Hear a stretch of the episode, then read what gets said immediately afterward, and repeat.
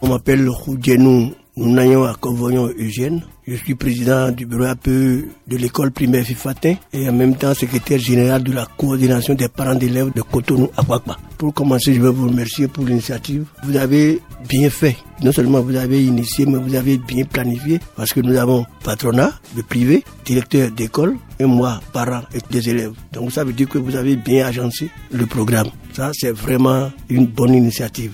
Quand vous m'avez dit que c'est pour la rentrée scolaire, mais je me suis mis à réfléchir. C'est complexe, c'est vaste. Il y a beaucoup de choses dedans.